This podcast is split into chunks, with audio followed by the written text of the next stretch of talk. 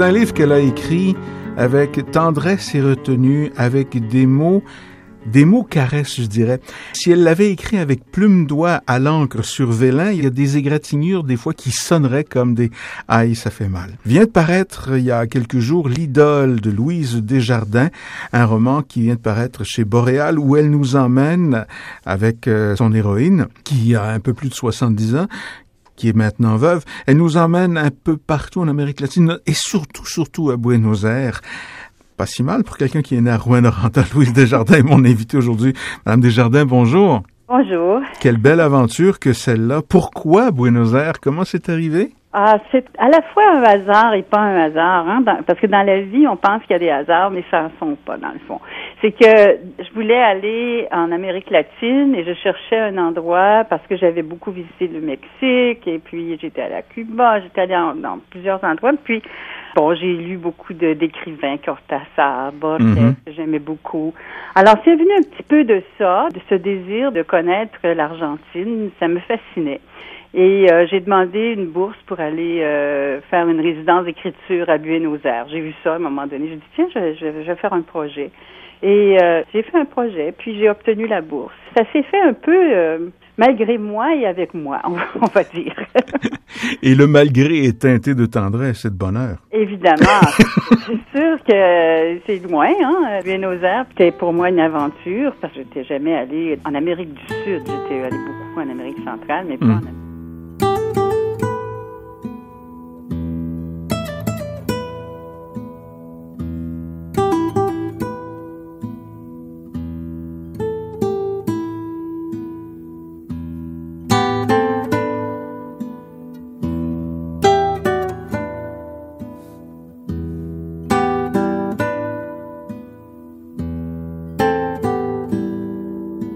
et de l'avenue du 9 juillet jusqu'à les territoires de Mafalda. Mafalda, on parle pas du dessin, mais euh, c'est un personnage, une jeune coiffeuse. Votre héroïne, Evelyne, a ce petit appartement qu'elle garde. C'est presque semblable à ce que vous avez vécu, vous, ça? Oui, oui, oui. C'est-à-dire que pendant que j'étais à Buenos Aires, je prenais des notes. J'ai pris mmh. beaucoup de notes sur ce que je voyais, sur les personnes que je rencontrais et tout ça, mais le roman que j'ai fait finalement quatre ans plus tard euh, est très différent du projet que j'avais eu, que j'avais mhm. fait, euh, parce que euh, il y a toutes sortes de choses qui sont remontées à la surface. Par exemple, dans mon projet, j'avais pas du tout pensé à Eva Perron. C'était pas du tout dans ma perspective, mais c'est en arrivant à Buenos Aires quand j'ai vu, comme Evelyne le dit dans le roman, quand j'ai vu la figure incroyable de Eva Perron sur le ministère du Transport, des mmh, oui. Et c'est là que, je sais pas, j'ai eu comme une dose de passé qui, est revenue à cause de ma mère qui adorait Eva Perron.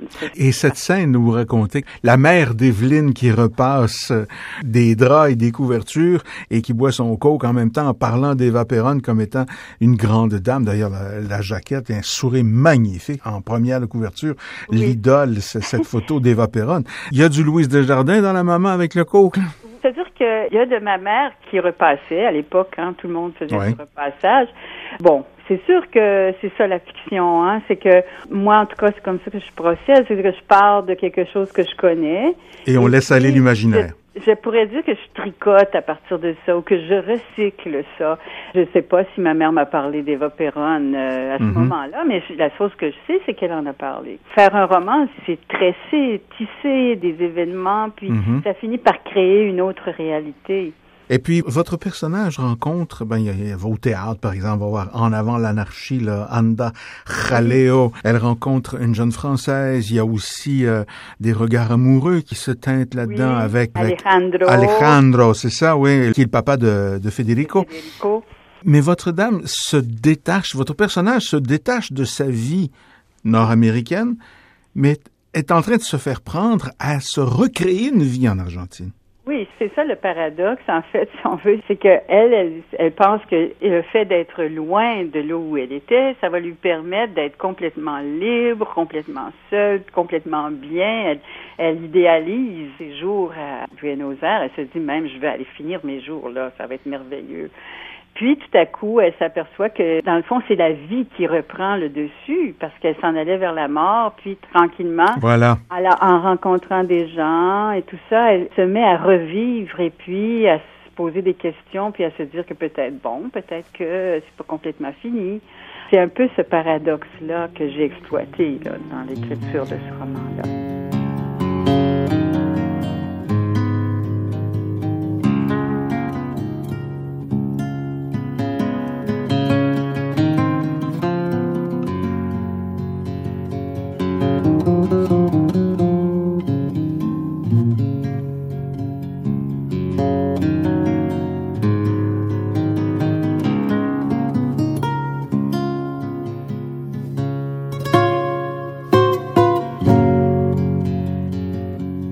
Desjardins, vous avez publié aussi plusieurs recueils de poésie. Je pense à La Love, par exemple, d'autres romans aussi, Darling aussi, ou La fille du Tché. Comment s'inscrit l'idole dans, votre production ah, littéraire? C'est un roman qui est quand même, je pense, différent des autres, euh, qui est un peu à la suite de So Long, un roman que j'avais écrit en 2005, qui était euh, l'histoire d'une femme d'à peu près 50 ans. Alors, on dirait qu'à toutes les décennies, j'éprouve le goût d'écrire l'histoire d'une fille de cet âge-là, si on veut. Mais cette fois-ci, c'est la, confrontation avec la vieillesse. Et c'est peut-être le constat aussi que la vieillesse nous rend de plus en plus invisibles. Alors, il y a cette invisibilité-là aussi qui est sous-jacente à cette histoire-là et qui est là près du début jusqu'à la fin. Mais il y a aussi, vous parlez d'invisibilité, mais il y a aussi cette quiétude de l'âme dans sa recherche qui est importante, aussi de l'âge, de l'âge tierce, là, tiens. Oui, c'est ça, c'est que dans le fond, je pense qu'elle... Euh, D'abord, moi, j'écris toujours à partir d'une question. Alors, je me suis demandé qu'est-ce qui fait que des gens qui vivent éternellement, presque comme les idoles, dans le fond, mm-hmm. comme Eva Perron et tout ça, et comment ça se fait qu'il y a des gens aussi qui disparaissent, même qui disparaissent avant, avec la maladie et tout ça. Cette espèce d'affrontement vers une sorte de disparition, là, qui est en cause ici. Mais, à un moment donné, en l'affrontant, je pense qu'elle se rend compte que elle peut l'apprivoiser. Moi, je pense que dans ce roman-là, peut-être qu'il y a une espèce de façon d'apprivoiser le fait que tout s'en va. et de profiter de ce temps-là où il y a quand même des choses merveilleuses qui peuvent se passer. Mm-hmm. Il y a du carpe diem là-dedans. Profite du jour qui passe. Oui, exactement. Oui, c'est ça. Vous l'avez, la bonne formule.